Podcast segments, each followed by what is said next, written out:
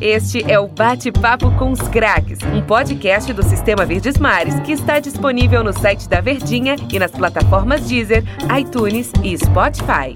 Começando, né, mais uma resenha que é nossa aqui da Rádio Verdes Mares. Lembrando, você que está na rádio acompanhando essa entrevista também está acompanhando ou pode acompanhar depois é, nos nossos podcasts agora é, no iTunes, Deezer, Spotify, no nosso site da Verdinha também. Além do mais, tem uma ediçãozinha especial, o que a gente chama de uma entrevista mais curtinha. Só o gosto da entrevista lá no nosso caderno Jogada também. Mais uma novidade aqui dos craques da Verdinha, que recebe, além do nosso entrevistado, o cara de sempre, eu já tô enjoado de fazer tanta entrevista com ele.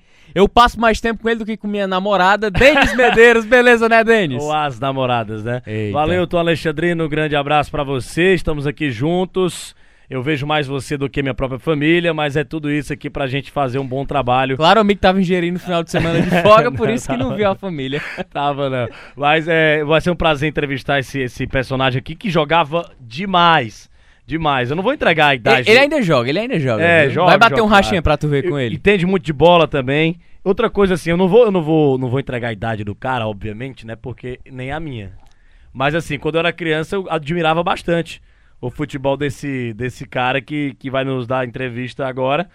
E jogava demais, cara. O controle do meio de campo, é, marcação. Acho que os anos de Europa também, ele vai falar muito bem isso o ajudou nisso, porque era um, um, cara que batia muito bem na bola, tinha um domínio do jogo incrível, assim. Se hoje, é, hoje não, mas de três anos, a, três anos atrás. É o legítimo volante box-to-box. É, exatamente. De, Barra meia. De, de três anos, e outros tempos a gente elogiava o William Corrêa quando passou aqui, jogou no Ceará. O Ricardinho, antes tinha esse cara. Antes, antes tinha esse cara que jogava demais e numa época em que é, esse volante moderno estava começando a surgir. E ele começou a mostrar para as pessoas o que é que seria a evolução do futebol nessa posição. Não sei nem se ele pensa igual, eu tô falando como um cara que assistia e admirava o futebol dele, para apresentar o cara aí, que tem muita história, hein? Rapaz, e o cara é cearense, eu acho que o mais importante de tudo, que nos envaidece ainda mais para falar dele como atleta, como jogador, como pessoa também, foi nosso companheiro de profissão aqui também. Foi. O cara jogou demais, é o Bechara, né, cara? O Bechara, que tem uma ligação muito forte não só por ser cearense, mas por ter feito história no futebol cearense, principalmente com a camisa do Fortaleza. Ô Bechara, brigadão, cara, por essa entrevista, por essa parceria, pela tua presença aqui no programa. Beleza, galera, valeu. Privilégio estar com vocês aí, Denis, Medeiros, essa re renovação da, da nossa crônica, narrador dos bons, você, Tom, comentarista de mão cheia, que conhece futebol. E vamos falar de coisas boas, de esperança, de possibilidades sabe? Aproveitar que as plataformas aí do Sistema Verdes Mares estarão dispostas para a gente, para a gente falar de coisas boas, sabe? Tanta coisa ruim no mundo, a gente vai falar de esporte, de perspectiva, de gerenciamento, de logística, de futuro, tudo isso que o, que o esporte envolve. Eu estou muito feliz em falar com vocês nesse programa. Ô, Bechara, e começando pelo início da tua carreira, né? Rapaz, Mas é, muita resenha nos bastidores aqui, viu? É, começando pelo início da tua carreira mesmo, né? Você, filho da terra, maranguapense de coração, me conta a tua trajetória no futebol, ali final da década de 90. A gente sabe que hoje, digamos, tem a concorrência? Tem mas é bem menos difícil ser jogador do que propriamente na época que tu surgiu, em uma época em que o futebol cearense jamais imaginaria chegar ao status que alcançou hoje. Me fala um pouco do início da tua carreira, tua infância, tua trajetória, Bechara. Pois é, eu comecei em 93, cara, 27 anos atrás, 27 é. Lá no Fortaleza, na base, um cara veio jogar aqui no interior de Maranguape, era filho de um diretor do Fortaleza, e me levou para lá. com 16 anos, eu jogava nos juniores já. Já ia no banco dos juniores. Naquela época falava que eram os aspirantes, né? Vira e mexe, subia um cara para jogar, que não era muito fácil um cara de 16, 17, 18 anos estar no profissional. Hoje não, hoje o cara tem que estar com 17 anos, senão ele já passou o tempo de jogar, a maturação dele. Aí fui para o Fortaleza em 93, passei quatro meses, aí apareceu um convite para ir para o São Paulo Futebol Clube, bicho. São Paulo campeão do mundo, nossa. E eu já era federado ao Fortaleza, já uhum. imaginou? Eu peguei o ônibus, fui para São Paulo sozinho e Deus. Passei no teste do São Paulo lá com o Gilberto Sorriso. o juvenil de São Paulo era o Denilson, aquela galera. Denilson era reserva do juvenil, para você ter ideia, porque ele é 7-7, né? Mas já era um fenômeno. Então, não, o Fortaleza não me liberou, eu tive que voltar para o estado do Ceará novamente, frustradíssimo. Puxa vida, pensando que era a chance da minha vida, que era o São Paulo, ppp, papapá. Voltei e não permaneci no Fortaleza. Tentei voltar para o São Paulo, não deu certo. Aí apareceu o que tinha para fazer, jogar intermunicipal, né? Na época não era nem fute, futsal, era futebol de salão e futebol de, de poeira, né? Campo, é, futebol de poeira. E eu me destaquei nas duas seleções de Maranguape. Aí apareceu um anjo chamado Emanuel Gugel de Queiroz, hum. presidente do Ceará na época, que me levou para o Ceará Sporting. Eu com 18 anos, 19 anos mais ou menos, para poder jogar no, no Alvinegro já como profissional, né? Com idade de amador, mas já no profissional. E, e tinha quantos anos naquela época, Bechara, quando chega ao Ceará? Cheguei com 19 anos no Ceará, 18 para 18 19 anos. Cheguei muito novo, né? E... Aí o Emanuel abraçou aquela turma que uhum. veio do interior, não só a mim, mas vieram os meninos de Russas, de, de Juazeiro. Tinha muita gente que o Emanuel pincelou no intermunicipal e trouxe para o Ceará. Era, muito, era um sonho, né, bicho? Você sair do intermunicipal para ir para o Ceará Sporting na época. Era um, assim, uma, um presente muito grande que Deus me ofereceu. E, a, e além do mais, né, Bechara, você ir para um São Paulo e de repente você ter a oportunidade de ficar lá e não ter essa oportunidade concretizada, a frustração ela é enorme. Em algum momento, acho que nesse cenário e no futebol a gente sempre tem que abdicar de algo na nossa vida, a gente tem que abdicar de família, de estudos, tudo pelo futebol, tudo pelo foco. Em algum momento, tu pensou em chegar, não, cara, não dá, eu vou procurar meu rumo, vou desistir aqui do futebol. Teve algum momento desse na tua carreira? Aí a perseverança entra, né? Eu nunca Isso. desisti. Eu sabia do que eu queria, do que era possível chegar onde eu cheguei. Né? Eu não podia desistir daquilo porque era uma meta minha pessoal. Eu abri mão de tudo. Eu saí de casa com 16 anos, fui para São Paulo, não conhecia nem Fortaleza direito, morei no Morumbi quase quatro meses. O, Ceni, que, tá, que é o treinador do Fortaleza hoje, era juniores na época, estavam no Expressinho do São Paulo, morando lá do outro lado do, do, do, do vestiário, não, desculpe, do restaurante, que é o Portão 8 lá do Morumbi. Depois foi para o CT da Barra Funda, onde o seu Tele levou o pessoal do Expressinho para lá.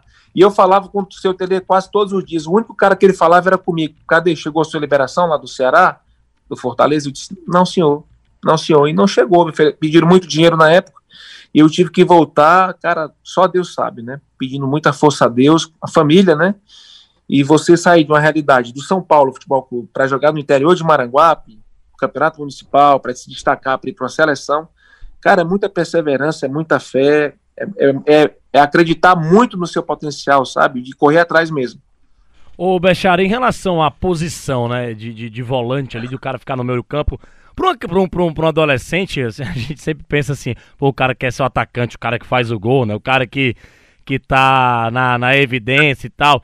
Jogar no meu campo quando o cara é adolescente, o cara é jovem, assim, é, já é uma, uma. Acho que uma questão assim, até de maturidade, assim, pô, o cara. Não vou ser o atacante, eu centro das atenções, mas eu vou ser o meu campo. E jogar de volante. Primeiro eu quero te perguntar, você sempre foi volante? Ou, ou você tá, é, é, jogou no ataque, no meu campo, depois foi se transformando no volante. E o que é que um volante tem que ter para ser bom, para ter o domínio de jogo? Numa época em que talvez a gente era o volante, era mais aquele cara brucutu que roubava a bola e tocava para os meias, e você tinha uma característica diferente, em uma época em que o futebol ainda estava é, começando a evoluir, e você rapidamente percebeu isso, hum, trazendo aqui para o futebol brasileiro. E depois eu te faço outra pergunta em relação ao que é que você aprendeu lá nos teus tempos de Europa. É, a primeira, essa pergunta agora é em relação à volância, né? É... Boa pergunta, boa pergunta, Denis, boa pergunta. Eu sou volante puro, volante, uhum. segundo volante. Já joguei de primeiro volante, mas eu não sou, eu não sou tão marcador. E não é necessário ser tão marcador. Você tem que preencher espaço no futebol, espaço, se posicionar. E eu posicionava muito bem. O que é que o volante precisa para ser diferente? Bom passe verticalidade. Jogar de frente pro, pro jogo, né? De frente pro campo, né? Eu sempre falo pro Ricardinho do Ceará que eu prefiro que o Ricardo jogue de segundo volante hoje. Não tem mais mobilidade para jogar de meia, os volantes marcam muito, as linhas estão avançadas. Então, se você vir de trás com o campo largo que você tem para jogar, com um bom passe, passe curto, passe longo, sabe? Eu era bom na primeira bola, bom com a perna esquerda, bom com a perna direita. Chutava, batia falta. Um amigo meu sempre fala, Bechara, você era um volante perfeito. Fazia gol de tudo que era jeito. Eu tenho 112 gols na carreira, jogando de segundo volante e meia, né?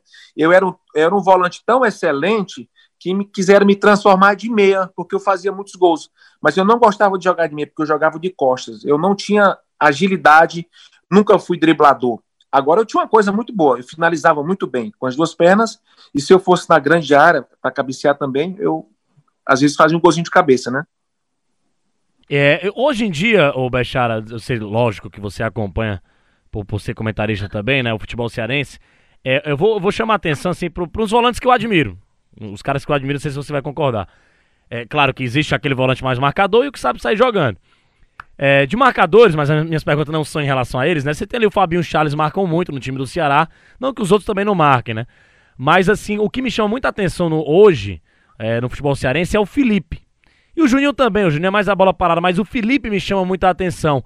É, parece um pouco com o jeito que você jogava, só que acho que o Felipe talvez tenha um pouco mais de, de, de velocidade, né? Você tinha um, um, controle melhor do jogo. Se se assemelha mais a um estilo do Ricardinho, mais ou menos, como você jogava, só que um pouquinho mais rápido que o Ricardinho. Não sei se você, sei se você vai concordar comigo. Mas hoje eu vejo o Felipe, e eu vejo poucas pessoas falarem, falarem isso. Não sei se você vai concordar comigo. O Felipe hoje, para mim, é o melhor volante do futebol cearense já há uns dois anos, pelo domínio que ele tem do meu campo, do jogo do Fortaleza, a saída de bola do Felipe e tal. A marcação dele também é forte, mas ele tem uma boa saída de bola, uma boa ligação ali do meu campo pro ataque. Não sei se você concorda comigo, queria saber se você concorda em relação ao Felipe ser o, hoje o melhor volante do futebol cearense. Olha, o Felipe era, era meia aqui em Maranguape, é. né? E o, o Mastrilo colocou como segundo volante por ter a mesma característica que eu tinha, né? Um bom passe, fibras longas. E nós, na realidade nós somos os, os falsos lentos. É. Nós temos, nós somos passadas largas que preenche espaço, que tem um, um bom controle do jogo, que sabe jogar. Agora é bem verdade que hoje está mais fácil de jogar, é, é minha opinião. Com o que o Fortaleza propõe hoje, filosofia do Fortaleza com quatro atacantes, com dois caras enfiados, com caras velocistas, meu amigo aí para quem tem um bom passe, para enfiar essa bola entre o lateral direito, o zagueiro central, o ponto entrar e aí pega um ponta que é o Oswaldo, que quando pedala ninguém segura, o Romarinho do outro lado, o centroavante de área. Então, é muita opção. O zagueiro do Fortaleza, os zagueiros hoje, não só do Fortaleza, são os goleiros, né? Que jogam lá atrás, são os líberos.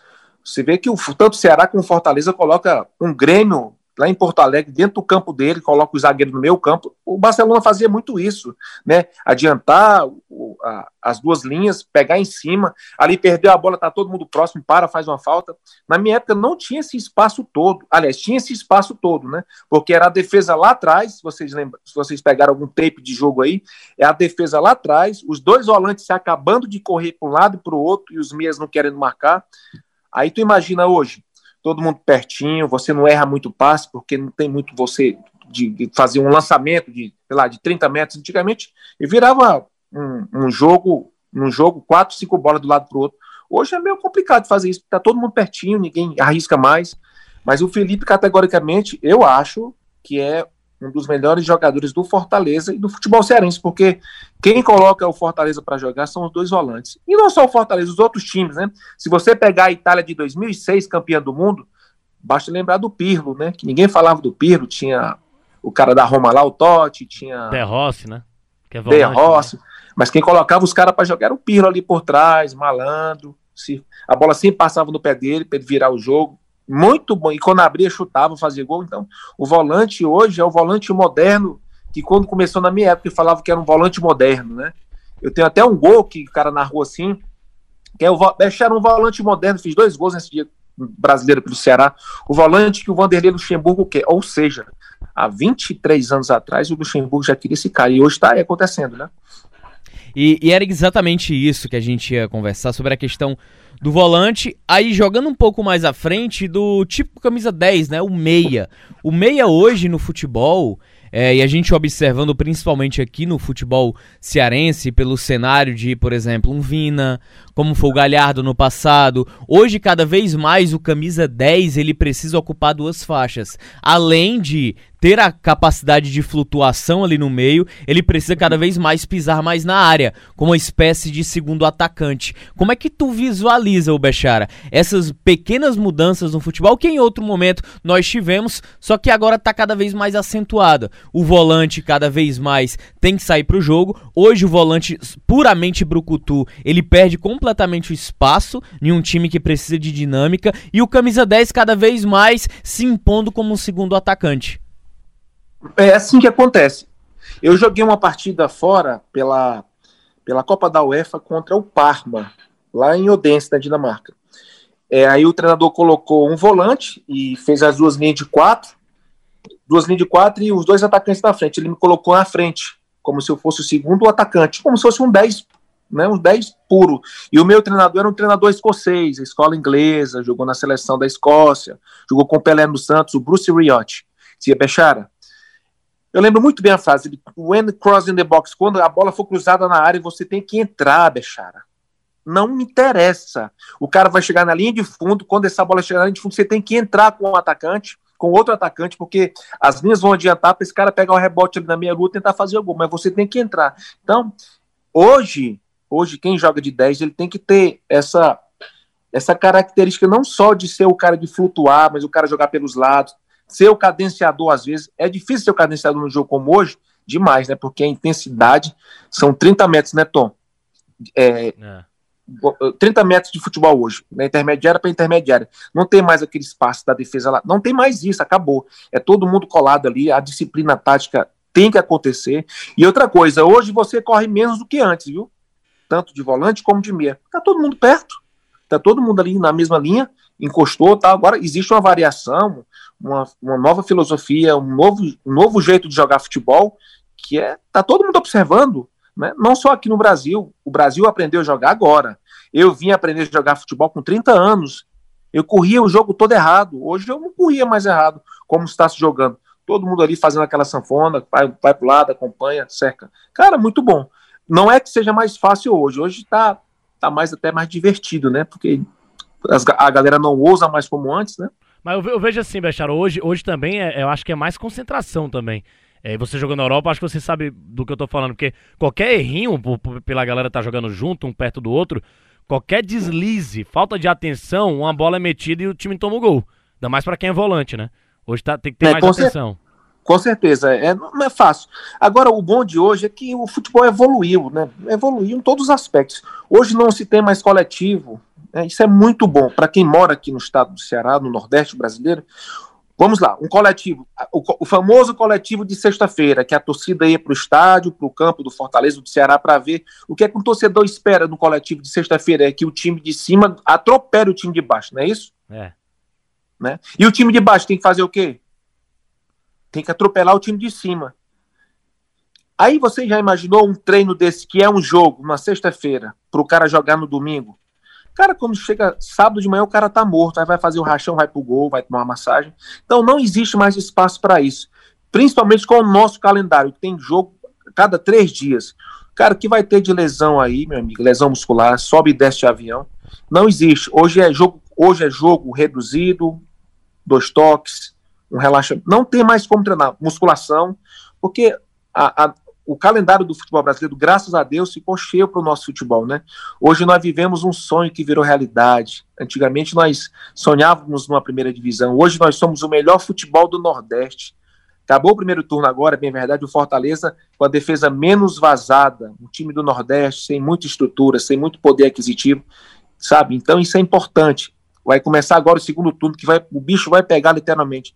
Então não tem como não tem como, trazendo para a logística falando, não tem como o nosso futebol, o nosso futebol, que eu falo cearense, de estar tá jogando a cada três dias, porque nós não temos um elenco, sabe? O nosso elenco é reduzido. Se nós tivéssemos aí Ceará e Fortaleza mais cinco jogadores de ponta, eu afirmo categoricamente que um dos dois, mais o Fortaleza, porque tem um, há três anos o mesmo treinador, isso pesa muito, brigaria para chegar a Libertadores. Isso não é mais utopia, isso é realidade, entende?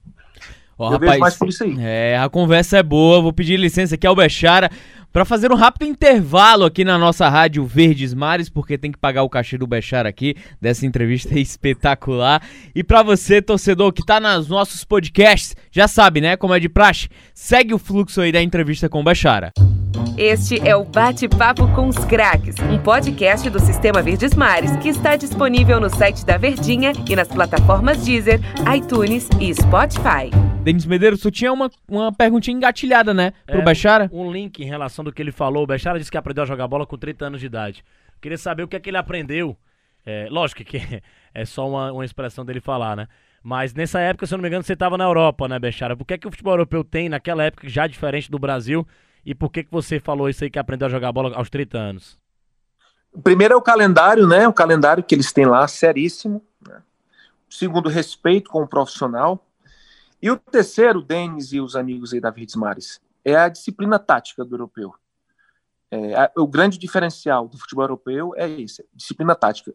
Você vai- vocês verão dois jogadores ou três driblando na Europa. Eu vou dizer quem é. O Messi, o Neymar, que são os caras que não são daqui, né? Que é de outro, outro planeta. Futebol europeu, toca, passa. Tocou, passou. Um, dois, um, dois. O futebol simples. E eu, eu sempre falo para os amigos do futebol que o difícil do futebol é fazer o fácil, cara. Tocou, passou. Espaço, velocidade, transição, verticalidade. Futebol é isso. E eu aprendi isso tudo lá. Eu, antigamente, eu- aqui no Brasil, eu tocava a bola e esperava. Lá não. Toca e sai para receber, dá opção, chega na frente, chuta, faz alguma coisa.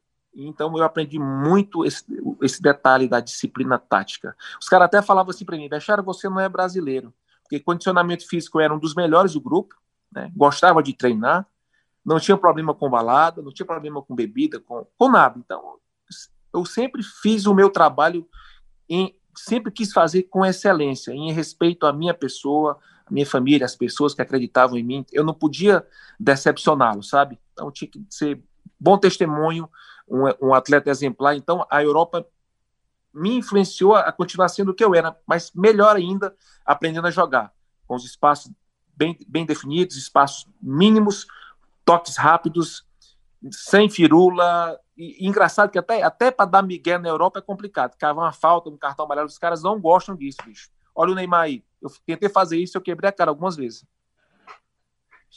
Ô Bechara, é, saindo um pouco dessa modernidade do futebol, eu acho que desse avanço de carreira, quero voltar um pouquinho mais lá atrás. A gente tinha conversado lá no primeiro bloco aí, o torcedor que acompanhou, é, sobre o teu início, né?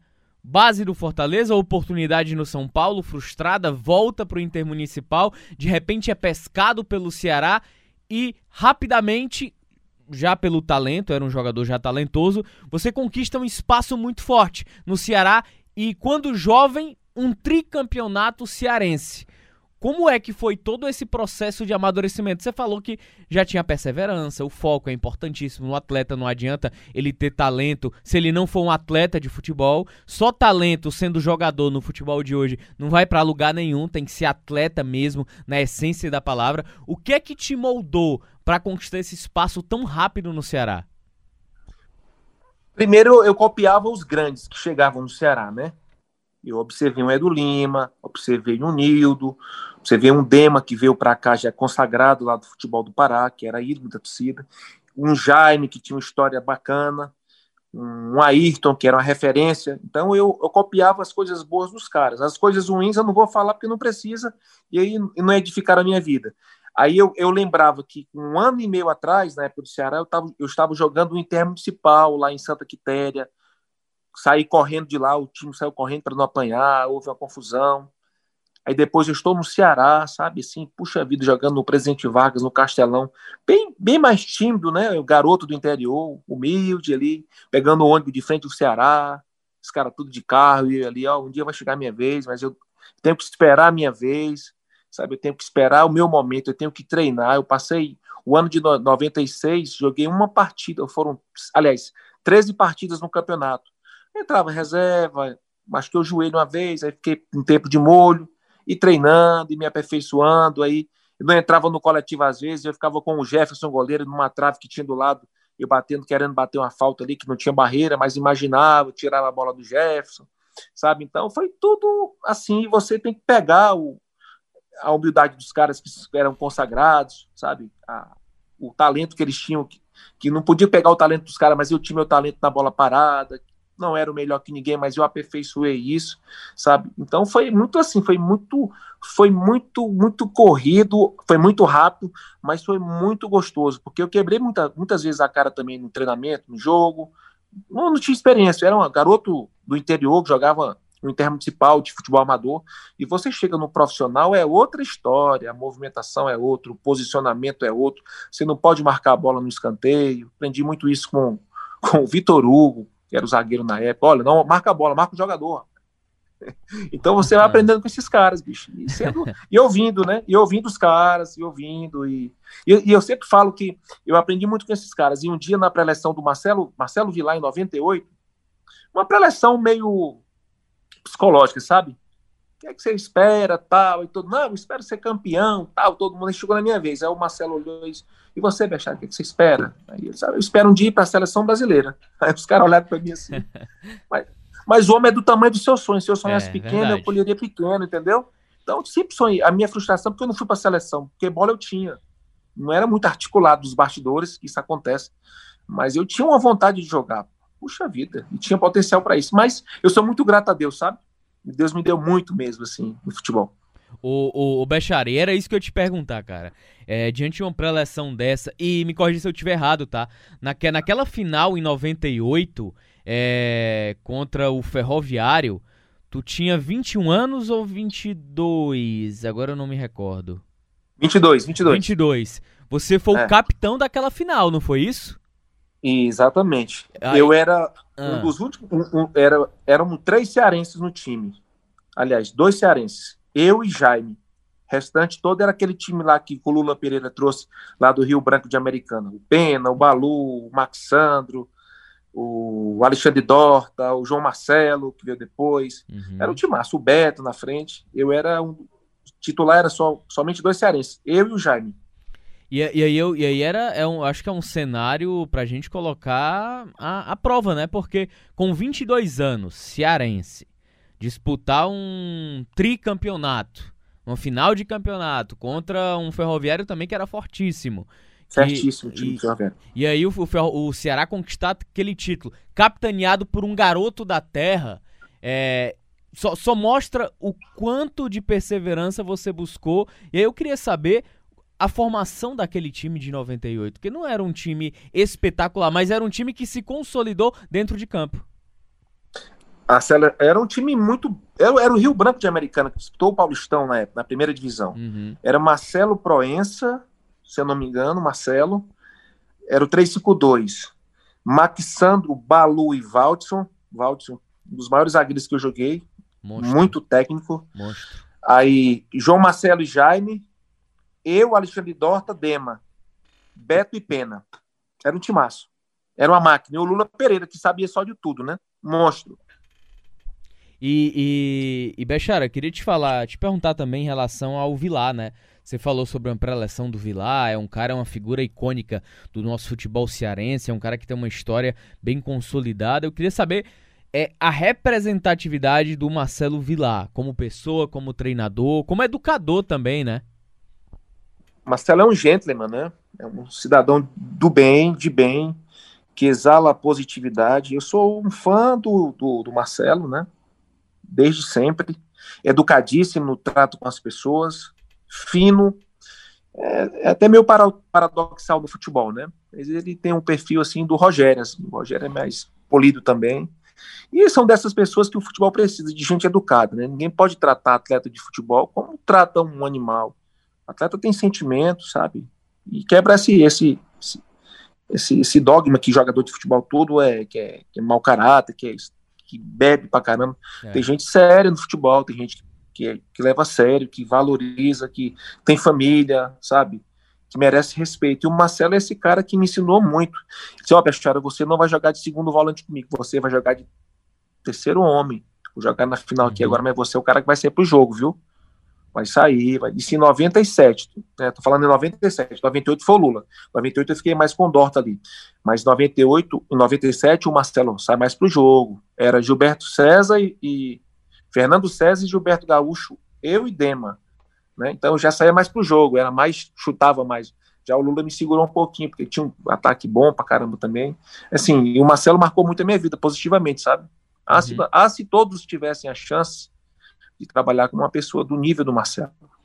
O, o Bechara, e aí é, é, a gente falando sobre o processo de evolução na tua carreira, o Ceará, hum. capitão de tricampeonato, e aí de repente tu consegue chegar ao Santos. Como é que foi essa chegada ao Santos Futebol Clube? Como é que foi essa saída? Quem te observou? Quem te levou?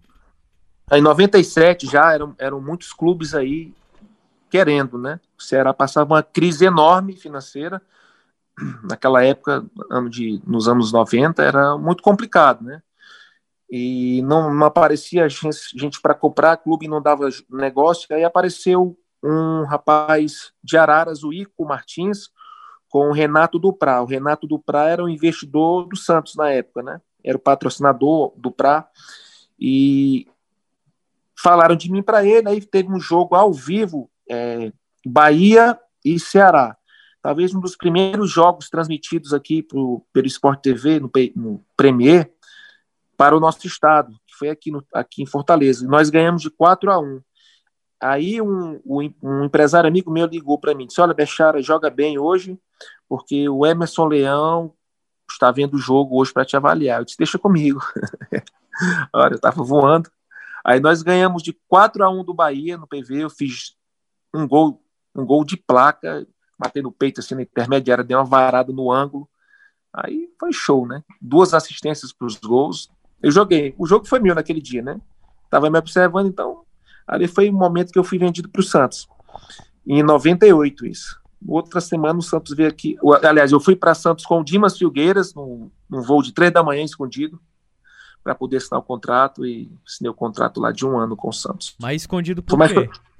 É porque é ah. escondido naquela época porque não, é, as pessoas achavam que era um pouco dinheiro, uhum. o Ceará vivia apertado e as pessoas que a opinião pública achava que valia muito mais do que foi vendido na época. Mas, enfim, foi feito o um negócio. Eu tive a chance de ir para o Santos, né? Um sonho. São pouquíssimos atletas que conseguem jogar no Santos. Só em você vestir a camisa do Santos, você se sinta um privilegiado, né? Tem o Pelé, cara. O Pelé. Você quer saber quem é o Pelé? Você vai morar no hum. exterior, porque aqui no Brasil as pessoas não valorizam os seus ídolos. É. E o Pelé, quando você chega no exterior e fala que é brasileiro, as pessoas falam Pelé.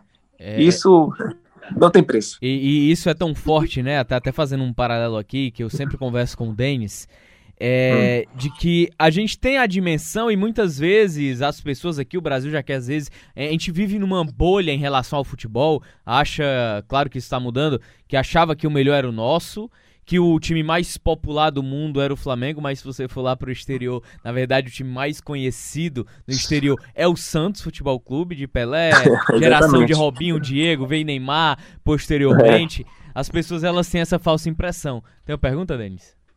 É, concordo com você. Acho que o Santos é de fato o time mais importante lá do exterior. É, acho que o São Paulo também tem uma moralzinha, né? Tem uma moral, o Flamengo também, né? E, uhum. e acho que, que, que é mais ou menos isso daí. É, em relação a, a, a, você ter jogado no Santos, foi com o Emerson Leão, né, Bechara? O técnico do Santos Isso, época, né?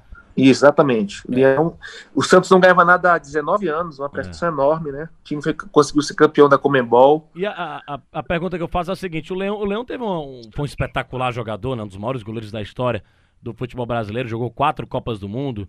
Deveria, ter, deveria ter, jogado cinco, né? Porque o Tele Santana não quis levá-lo em 82. Mas é, o, o, Leão, de, tinha, naquela época, ele, ele tava num, num, numa, numa, grande ascendência, né? No esporte, depois Santos, enfim. Treinou a seleção brasileira, depois o Santos foi campeão brasileiro e tudo mais em 2002. E depois ele teve uma caída na, na carreira porque falavam que ele era um cara de personalidade forte com os atletas e também com diretorias. Como era a, a, tua relação com o Leão? Como é que era o Leão, assim, nos bastidores? Não, a minha relação com o Leão, é, eu tive um problema com o Leão também de relacionamento, né? É, na queda de braço, eu nunca vi, né, um, um, atleta ganhar do treinador e aluno ganhar de professor. Assim, eu tive um, um, problema com o Leão de relacionamento, mas assim, o Leão, ele é o jeito dele, sabe? É, é introspectivo com ele, mas assim, tem os valores dele. E, na realidade, eu fui, eu fui muito garoto pro Santos, né? Eu saí daqui muito jovem, com 22 anos, e achando que, desculpe, que o Santos, que o, que o Santos era igual ao Ceará. Não é, cara, é outra realidade, é outro patamar, né? Santos é mundial, a cobrança era um negócio fora de série. E eu achei que ia chegar para jogar, só que é outro, o nível é outro. Os volantes do Santos, na minha época, eram o Marcos Basílio, o Marcos Assunção e o Narciso. Né? O Basílio da base da seleção e o, o, o, Marcos Assunção da principal com o Narciso. Então era um mix de caras bons. O ataque do meu time tinha Aristizábal, pô, tinha gente pra caramba. Tinha Viola, tinha Lúcio voando, tinha Rodrigo Fábio chegou depois, sabe? Então era, era pesado para jogar. E eu queria jogar, só que eu queria jogar, né? Não fui lá para passear. Aí tive um problema com ele, mas assim, superado. Mas não é fácil trabalhar com ele. Não é fácil, não é fácil, mas. O que, o que é que não é passou, fácil, né? Charo? O que é que não é fácil? Por que, que não é fácil? Não, era relacionamento, não tinha muita conversa, né? Eu acho que o treinador ele tem que ser muito psicólogo nessas horas. E ele deve ter melhorado depois com um certo tempo. Na Europa não existe muito isso. Na Europa, eu tava, estava até pensando, nós íamos viajar nos voos charter, né? Voos fretados pelos clubes, e o nosso vestiário o vestiário do nosso treinador tomava banho lá, trocava resenha e tal. Aqui no Brasil tem o vestiário da comissão técnica, o vestiário do atleta, não sei o quê. Lá existe muito isso. Lá não tem um roupeiro para cuidar da tua chuteira, você cuida da sua chuteira, sabe? E existe muito isso lá. Então você está sempre perto da comissão, trocando ideia tal. E, o, e o, esse meu treinador especificamente da Escócia era como se fosse meu pai, né, bicho? E eu cheguei lá sem jogar na, na, na Dinamarca, e um dia eu tava lavando a chuteira com ele, na lama, né? Invernão já. Eu disse, professor, o senhor não me vai colocar para jogar, me deu oportunidade. Ele disse, Peixara, tenha paciência, trabalho, estou vendo seu trabalho. Aí apareceu uma brecha, eu nunca mais saí. Joguei 60 partidas como titular do Odense. Então é, é, é, mais ou menos assim. O, o Bechara, como é que você pode avaliar num cenário mais amplo, né? Essa tua passagem no Santos, além da experiência, tecnicamente falando como atleta? Olha, você evolui de alguma forma, né? Você está num, num clube de ponta, de, com jogadores qualificados. Né? O Santos é uma, é uma potência no futebol brasileiro, mesmo sem ganhar troféus naquela época. Tinha um bom time, né? Tínhamos um bom time, o goleiro era o Zete. Então você vai aprendendo. É um, é, eu estava na, naquela maturação, né? De garoto de 20 anos, 21, 22, querendo jogar e treinando com os melhores, né? Treinando com os caras que eram diferenciados fisicamente, tecnicamente, e você vai acompanhando até chegar ao nível. Não é que você vai chegar no nível de um cara, cara, qual tem seu nível, mas você vai evoluindo com quem está do seu lado. E você vai aprendendo muita coisa, sabe? Você vai aprendendo a jogar, a, a conhecer o seu espaço dentro de campo, sabe? A função que você vai desempenhar. Agora, tudo depende do treinador. Você precisa ter, literalmente, a, a confiança. O atleta precisa de confiança, confiança do teu. O treinador te dá confiança, aí você, você escala a montanha, amigo. Você passa por cima, você acredita, sai para cima. É, Bechara, depois da tua passagem pelo time do Santos, você atuou ali no, no interior de São Paulo, depois veio para o time do Fortaleza. É, hum. poderia dizer assim, que você tem a tua história no Ceará, mas o Fortaleza foi o teu grande clube aqui no futebol cearense, a identificação com o torcedor e tudo mais, ou, ou, ou, é a mesma coisa em relação ao time do Ceará? Não, eu saí do Ceará garoto, né? Garoto ainda. Quando eu volto, quando eu volto para o Fortaleza, é em outra situação, já volto com outra cabeça, né? 2000, já né? Jogando, já, é, 2000, já tinha jogado fora em outros clubes, disputado o Paulistão, você já chega com outra bagagem, você já chega para jogar em outra função, a identificação com o Fortaleza, ela é, todo mundo sabe que eu me identifico com o Fortaleza, porque eu voltei, voltei cinco vezes para o Fortaleza. Né? As pessoas não lembram muito do Ceará. E eu tenho uma história linda com o Ceará Sporting Clube. Tem um cara, um carinho, um, um respeito que você não imagina, sabe? Sou muito, mas não é, não é hipocrisia. Eu sou muito grato ao Ceará. O Ceará foi uma espécie de mãe para mim, sabe?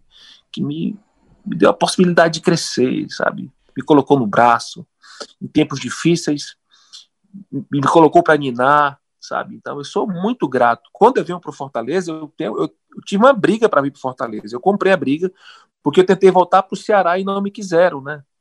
Aí eu liguei, o pessoal do Fortaleza me ligou, o Silvio, o Jorge Mota na época, olha, se nós vencermos o clássico aqui, a gente pode anunciar você, mas olha, nós não temos como pagar o seu salário. Não, tem problema, eu quero ir para ser campeão. E quando eu estava conversando com o pessoal do Fortaleza, eu, eu não falei muito com o Ico Martins, que era meu empresário lá de Araras, né? Uhum. Aí eu falei que ia voltar pro futebol cearense e o Ico falou, cara, que bom, você vai voltar pro Ceará, o Ceará tá bem agora. Eu disse, não, cara, eu vou pro Fortaleza. Fecharam, não acredito. Você vai acabar com sua carreira, o Fortaleza não ganha de ninguém, tá muito tempo sem ganhar, não tem dinheiro, não tem estrutura. Eu disse, não, eu vou para lá e nós vamos ser campeões, viu? Você pode anotar isso aí. Aí ele falou, é por conta, é por sua conta, viu? Vou lhe ajudar, mas agora eu não posso fazer nada com você. Você tá querendo voltar? Na realidade, eu não queria voltar, mas era o que tinha para eu voltar. Uhum. Certo, certo. E aquilo me moveu aquele desafio do Fortaleza, né? Pô, sete anos sem ser campeão, e eu imaginava, se time for campeão comigo, vou ficar na história, né? Olha, não deu outra. Na minha estreia no PV, que derrubaram o Alambrado, tinha mais de 35 mil pessoas ali, cara. Um absurdo. Que eu fiz o gol de canhota. Aí começou a minha história, né? Fomos campeões e eu falei pro cara do Ceará Foi, foi final negou, de né, turno, não foi, Bechara? Desculpa. Foi, final de turno. Contra o Itapipoca, né? Final do segundo turno contra o Itapipoca, 14 de maio de 2000. Eu cheguei no dia 7 no Fortaleza e na semana eu estreiei. na final do turno. Camisa 5, viu? E com gol Se eu ainda, perdesse né? aquele é, se eu perdesse aquele gol ia ser um contragolpe enorme, porque Eita. quem deu a bola voltando foi o outro volante, o Pires. Já imaginou? E que... Então... Mas foi muito, né? muito bom, muito bom. E, e, e Bechara, é, você falou sobre a questão do Ceará, né, cara? É, por que que não te quiseram de volta? Quem foi que talvez tenha barrado a tua vinda pro Ceará? E o que é que te fez pensar, não, eu vou pro Fortaleza, já que Fortaleza demonstrou interesse? Olha, quem, vou, quem não me quis, eu não posso falar o nome, porque é ruim, né? Assim, não é, não é falta de ética minha, não. Uhum. Uma pessoa que tem uma história muito grande com o Ceará, né, de muito tempo, assim, não aceitou, é a opção dele, né? Aí falou que tinha o Carlos Alberto Dias, o Valdeir, o mas, Souza... Mas sabe qual motivo, mas qual motivo ele te revelou? Foi isso. É porque nós temos aqui o Valdeir, o Souza, o Carlos Alberto Dias. Nós não, nós não precisamos de você. Aí disse, ah, beleza, show. Mas real, motivo real ou só para te dar uma satisfação? O que é que você Não, acha? real, real. real falou né? que não dava certo por isso. O salário era, era, era, tão, tão alto assim naquela época. Aí apareceu o Fortaleza oferecendo mais e com um projeto que ia de trazer mais algum cara, mas não trouxeram ninguém. O time foi até o final com o que tinha, né? Aí eu acertei, eu não me arrependo, assim. E muita gente ficou chateado comigo, mas antes, antes de qualquer coisa, eu sou, eu era profissional do futebol, né? eu tinha família para bancar, eu tinha minhas, os meus compromissos. E o torcedor às vezes não entende isso, né? E mas, acabou, mas, fazendo uma, acabou fazendo uma história linda no Fortaleza, né? É, tem uma história bacana lá, história vencedora, né? Fortaleza vinha de momentos difíceis e uhum. nós recolocamos o Fortaleza de uma forma assim no, nos trilhos, né? Aquela, aquela geração com é. Maisena, com o Clodoaldo, com o Pires, com o Dude, quem mais? O Júnior Paulista, um zagueiraço que era do Bragantino, que jogava demais da conta. Cleiton, Vinícius, né? É, Cleiton Maranhense, Daniel Frasson. Cleiton, era, era, era, era, um time muito bom. Não, uma turma muito bacana. O grupo, o Ferdinando, que trouxe uma, no seu trabalho psicológico, né, com o grupo. Nós tínhamos, um, nós tínhamos um time muito certo. Aí em 2001 vi a base com o Angelim, com o Erandi. Puxa vida, aí era muito e, fácil e, jogar no 3-5-2 do Ferdinando. E, parecia... e Bechara, e Bechara, eu vou te pedir licença porque a gente entrou no assunto importante da tua ligação com Fortaleza, de onde começa toda a tua história com Fortaleza aqui no Bate-Papo com os Cracks, fazer um rápido intervalo aqui para quem tá na rádio, tá? Mas para quem tá nos nossos podcasts aí, segue essa reta final de entrevista aqui com o nosso parceiro Bechara, falando sobre o momento, o início da história e construção de ligação, história bonita que ele tem com Fortaleza. Este é o Bate-Papo com os Craques, um podcast do Sistema Verdes Mares que está disponível no site da Verdinha e nas plataformas Deezer, iTunes e Spotify. Ele tem uma história muito linda. Na reta final ali dos anos 90, quando foi capitão do tricampeonato do Ceará, ainda um garoto, mas foi nos anos 2000 que ele consolidou uma nova história também em outro clube do futebol cearense, que foi o Fortaleza.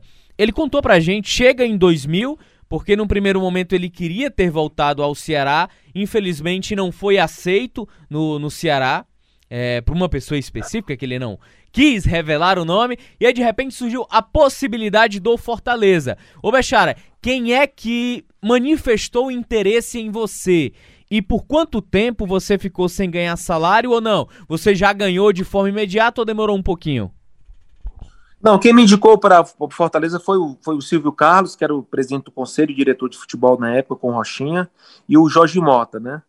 E absolutamente o Fortaleza vivia um momento difícil, né? Mas com as rendas, a torcida estava apaixonada, com a possibilidade de ser campeão, a torcida comprou a briga, ia para os estádios, tinha renda, e o Jorge fazia uma mágica, conseguia pagar, demorava um pouquinho, mas recebia. Os tempos eram difíceis, né? O Ceará com muito dinheiro, o Fortaleza só com o Banco do Leão, que era a torcida, né? A torcida estava sofrendo sem ser campeão há muito tempo. Então, engrenou o campeonato de 2000, com 2001, sabe, que foi feita aquela base, aquela base que quase, a base que subiu para em 2002 com um timaço, sabe? Então, Fortaleza começou a engrenar, voltar ao que era antes, o torcedor comprou a briga de ir para estádio, de comparecer, jogo de Série B era lotado, na época da João Avelange ainda, né? Foi 2000 também, teve a João, uma campanha maravilhosa na João Avelange com um timaço. Aí em 2001 o time melhorou, cara, veio muita gente bacana, veio o Angelim que psh, Angelim é um dos maiores zagueiros que eu joguei, um monstro, sabe? Time muito certinho. Finazzi, Vinícius, Juninho chegou depois, eu tive que sair, mas era uma, uma base espetacular. O Ferdinando saiu, aí chegou o Luiz Carlos Cruz, que sabia de um todo, discípulo do Lula Pereira, sabe, no 352 dele perfeito. Aí veio o Sérgio Maranguape, tinha um Chiquinho, cara, era, era um timaço, viu? Era muito massa. O Clodoaldo acima da média, quando queria uhum. jogar, era imbatível esse time. E, e era justamente é, quando o Bechara chega ao Fortaleza ali para os anos 2000, né? Fortaleza estava sete anos sem ganhar um título. E o último título do Fortaleza tinha justamente sido aquele campeonato cearense, né? Aquele famigerado cearense que foi dividido entre quatro equipes, Ceará, Fortaleza e Casa e o Tiradentes. Aí o Bechara, ele é campeão de turno contra o Itapipoca no estádio Presidente lotado. Torcida do Fortaleza, como você falou, numa paixão acidentada, que na, naquela partida, devido à loucura, a vitória sendo encaminhada, o título de turno sendo encaminhado, o alambrado cai. Como é que vocês consolidaram diante de tanta dificuldade, com um elenco muito curto de jogadores da terra também, como o próprio Dude, que estava no elenco, outros talvez nem tão conhecidos. Aí tinha o Clodoaldo, o próprio Júnior Cearense, o Pires, Cleiton Maranhense, enfim, essa turma todinha. Como é que vocês conseguiram abraçar esse time e aí teve aquela final, e aí a gente chega daqui a pouco naquela final fantástica de Sobral? Não, tinha um cara, um cara que é um grande parceiro, que ajudou muito o grupo, que não jogava muito, que era o Palmieri, goleiro, né? O Palmieri era de uma simplicidade, de agregar as pessoas que chegavam. Eu lembro que na minha estreia nós nos concentramos aí no Metropolitan, antigo Metropolitan aí na, aí na Aldeota, paralelo a, a Santos Dumont. E foi um psicólogo lá conversar conosco, bater um papo, né? O Inácio Diógenes, eu acho, é doutor Inácio, gente muito boa. Aí começou a contar uma história aí, quando eu observei, tava todo mundo chorando, cara, ó. Nossa. Esse cara. Você imagina aí, contando a história da vida dos caras, cada qual falou a sua história, que estava ali, que não era hora de perder, que o Fortaleza não podia perder aquela final, porque era a oportunidade que nós tínhamos de fazer história, de ganhar um turno, de repente ir para a final do campeonato. E que foi um chororô enorme, né? E o grupo entendeu aquilo e foi para dentro de campo, meu amigo, com uma vontade de jogar futebol. E o Itapipoca certinho, né? Só que tem o lado do emocional. O emocional pesa, meu amigo. Você está com a cabeça boa. Aí vem a cobrança, né? De não ganhar nada. Aí os caras fizeram. Nós fizemos 2 a 0 no primeiro tempo, eles com 42 do, segundo, do primeiro tempo, eles fizeram 2 a 1 A gente já imaginou 2 a 1 voltar ao segundo tempo? Torcida apreensiva. Tanta apreensão que a torcida não aguentou o tempo, do, a, acabar o tempo do jogo. Com 41 minutos do segundo tempo, eles derrubaram o alambrado. Não aguentaram. Invadiram, teve mais jogo, jogo. Teve mais jogo. acabou o jogo, acabou o jogo. Os caras tomando camisa, short, chuteira, tomando tudo, de querendo sair pro vestiário, o povo em cima, uma multidão. Eu nunca vi um negócio daquele. Era surreal aquilo, sabe? O, no ano 2000. O, o, o Bechara, você acha parecido, claro, guardadas as devidas proporções, porque teve confusão após isso. Mas a euforia do torcedor dos anos 2000, comparada com aquele título de 2015 do Cassiano? Olha, são dois momentos marcantes na história do Fortaleza. Esse do Cassiano eu estava trabalhando, estava comentando o jogo. E o Ceará, puxa, o Ceará com tudo, né? Timaço. Só que o Ceará tava cansado, tinha jogado uma final contra o Bahia na quarta-feira. É o detalhe, cara. Se você pegar o lance do gol do Cassiano, é o detalhe. É absurdo, é loucura. Lá. É loucura demais aquilo que não aconteceu. É loucura. Aí, aí o cara, podendo, o lateral direito não votou, se eu não me engano, que era o, o Xavier, né? Que tava na lateral esquerda nesse dia. Esse Samuel Xavier, do Ceará, esse lateral direito. Isso. Ele tava de lateral esquerdo. Se eu não me engano, era ele que não tinha voltado e a bola entrou exatamente na lateral esquerda. O Wanderson fez um giro, levantou a bola no segundo pau lá pro Tinga, o Tinga cabeceou para dentro, meu amigo. Aquilo ali é surreal, não existe mais, você sabe, né? É uma vez na vida, outro na morte, um gol daquele, dentro do jogo. Porque é, o, o, o, o, torcedor mais fervoroso do Ceará não acreditava mais naquilo. Né? Nem o Fortaleza uhum. acreditava. É. Ali foi uma, um jogo de desespero, acabou.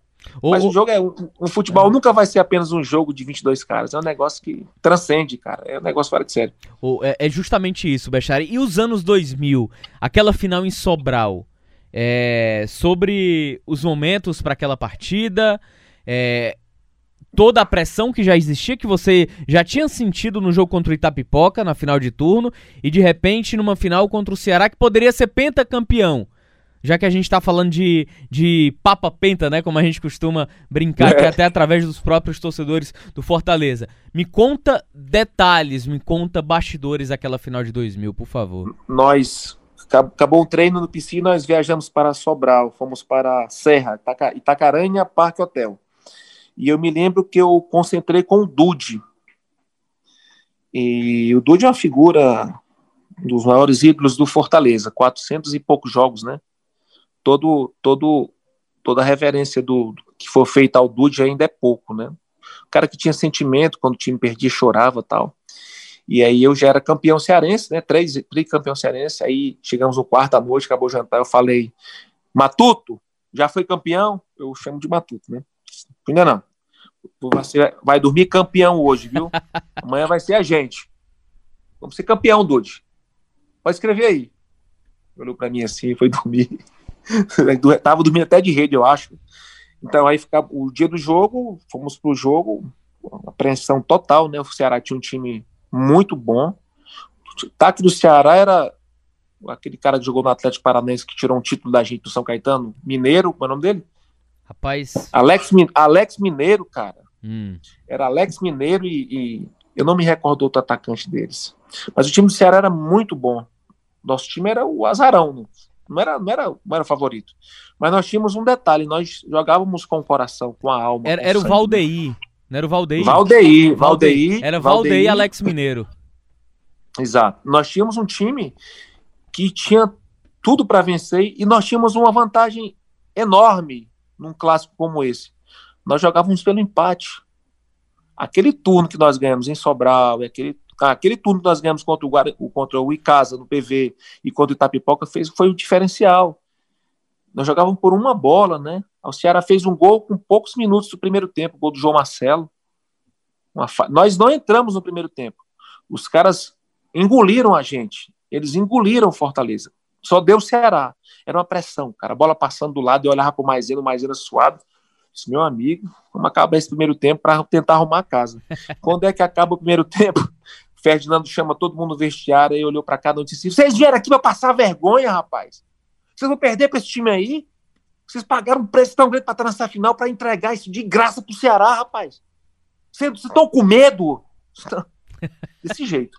Estão tudo com medo, vocês, rapaz. Tem que ter aquilo roxo, rapaz. Tem que ter coragem. Meu amigo. Foi um, um chacoalhão do time. O time entrou ligado Segundo tempo começou e eu lembro que jogo duro, cara.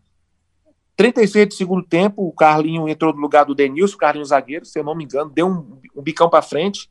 A bola caiu do lado esquerdo e quem foi pegar essa bola, tudo ao contrário. Quem tinha que pegar essa bola era um meia, ou eu, eu tava jogando de camisa 10 de meia, eram quatro volantes. Depois entrou o Heron para jogar. Uhum. E quem foi pegar essa bola foi o Vinícius. O Vinícius pegou essa bola e cruzou na área para quem cabecear, para eu, eu, eu tô chegando. Se você pegar o vídeo, ah. eu tô saindo lá da, da meia-lua, da, da, da meia-lua do campo, da, da, da, grande área, tô correndo em direção a essa bola, essa bola alcança, essa bola é cruzada. Eu pego o tempo da bola, Só que quando eu cabeceio do lado direito, eu não sou muito bom do lado direito, sou bom do lado esquerdo. Eu cabeceio do lado direito, em vez de cabecear para o Jefferson, eu cabeceio no pé do Heron. Aí o Heron pega a bola, chuta no, na velocidade, o Jefferson defende a bola. Quando o Jefferson defende a bola, aí a bola sobra no pé do Frassou, meu amigo. na pequena área, um metro sim da pequena área. E eu já estou lá no pé da trave, porque eu passei em velocidade, eu vinha correndo, né?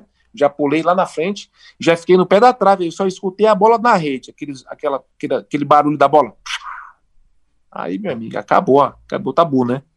Aí foi a festa, aí, 37. Aí só Deus sabe como a gente segurou ainda. O Jaime tirou uma bola de dentro da área, lá o Jaime jogou pelo, pelo Fortaleza nesse dia, entrou no lugar do Ronald. E foi uma tarde e noite marcante não só da minha história, né? Mas para quem participou daquele momento, foi uma virada. 16 de julho de 2000. Tá na história isso aí. É, tá na história. E tá na história também, Bechara, não sei se você vai se recordar. E claro que a gente tinha que fazer essa pergunta. Claro que ele vai se recordar. É, né? daquele teu lance com o Igor, né? Anos depois, uhum. na cobrança da falta lá, que vocês se atrapalharam todo e o Igor acabou levando uhum. a pior, se não me engano, quebrou a perna né? naquele, naquele, naquele lance, né? Se Contra machucou. o São Caetano, Fortaleza ganha de 2x1 um o jogo, se Era. não me engano. E... Duas? É. Queria se lembrasse daquele lance, daquele acontecimento. E o que é que vocês ensaiaram ali que não saiu no lance? Na verdade, nós não ensaiamos nada. Eu achei que a bola era minha e ele achou que a bola era dele, né? Uhum. Engraçado que esse lance, cara, é, ele. Eu, quando eu fui jogar na Europa, esse lance passou na BBC World, acredita? Nossa, repercussão mundial, viu? Mundial, cara. Aí os caras, eu estava no clube, chegava cedo para tomar café da manhã no clube, e todo mundo assistindo lá, né? Esporte da BBC e tal, BBC News aí. Aí mostrou um lance assim, mas sou eu aí. Aí os caras deixaram. Aqui quem bate falta é você. Ninguém nem encosta na bola, deixaram. Mas enfim, foi um acidente de trabalho. O Igor é um grande amigo, depois formou uma grande amizade. Né? Eu lamento porque foi um acidente de trabalho que prejudicou o Igor. Eu sofri muito com, com aquele acidente. Foi ruim como pessoa, né, e como atleta, assim, você tem sentimentos e você tira a possibilidade de um companheiro de trabalho seu de estar exercitando e fazendo o seu trabalho, né, exercendo a sua função, foi muito ruim, mas passou, acontece, são acidentes que acontecem, infelizmente. Esse jogo nós vencemos por 2 a 1 um, e se vocês pegarem os lances do, jo do jogo, foram dois gols com duas faltas minhas batidas, um mini escanteio e uma falta na lateral. E de virada, se eu não me engano. Falta ele sair o primeiro 1x0, virou gol do, gol do Alan e outro do Mazinho Lima aos 43 do segundo tempo. Exatamente, contra o bom São Caetano. Ô, Bechara, rapaz, a nossa conversa aqui, cara, ela corre, ela passa muito rápido. Quando a gente pensa que o tempo ainda tem tempo, ele já acabou. E a nossa entrevista aqui no Bate-Papo com os Craques terminou. Valeu demais, hein, Bechara? Manifestar minha alegria mais uma vez, obrigado. Espero que os leitores, que os ouvintes aí das plataformas digitais do Sistema Verdes Mares curtam e que recebam meu abraço, não só os tricolores, mas os alvinegros e ao esporte, né? Que eu acho, eu acho, não tenho certeza, não há nada mais importante do que nem um gol, nem um título, do que o respeito. respeito é, é muito importante em qualquer segmento da sociedade. Valeu, Denis. Mais um, hein? Valeu, um grande abraço. Bom demais conversar com o Bechara, que tinha muitas coisas ainda pra gente perguntar pra ele, mas era, nosso tempo é escasso. Mas ele deu uma aula aqui de, de futebol e, e, de como ele era, né? Um grande jogador. Valeu, torcedor. Grande abraço. Esse é nosso bate-papo com os craques. Lembrando, a qualquer momento, qualquer hora, como diria Denis Medeiros, de dia, de tarde, de noite, de madrugada, tá lá nos nossos podcasts. Essa resenha com Bechara aqui no nosso bate-papo com os craques. Valeu, grande abraço. Este é o Bate-Papo com os Craques, um podcast do Sistema Verdes Mares que está disponível no site da Verdinha e nas plataformas Deezer, iTunes e Spotify.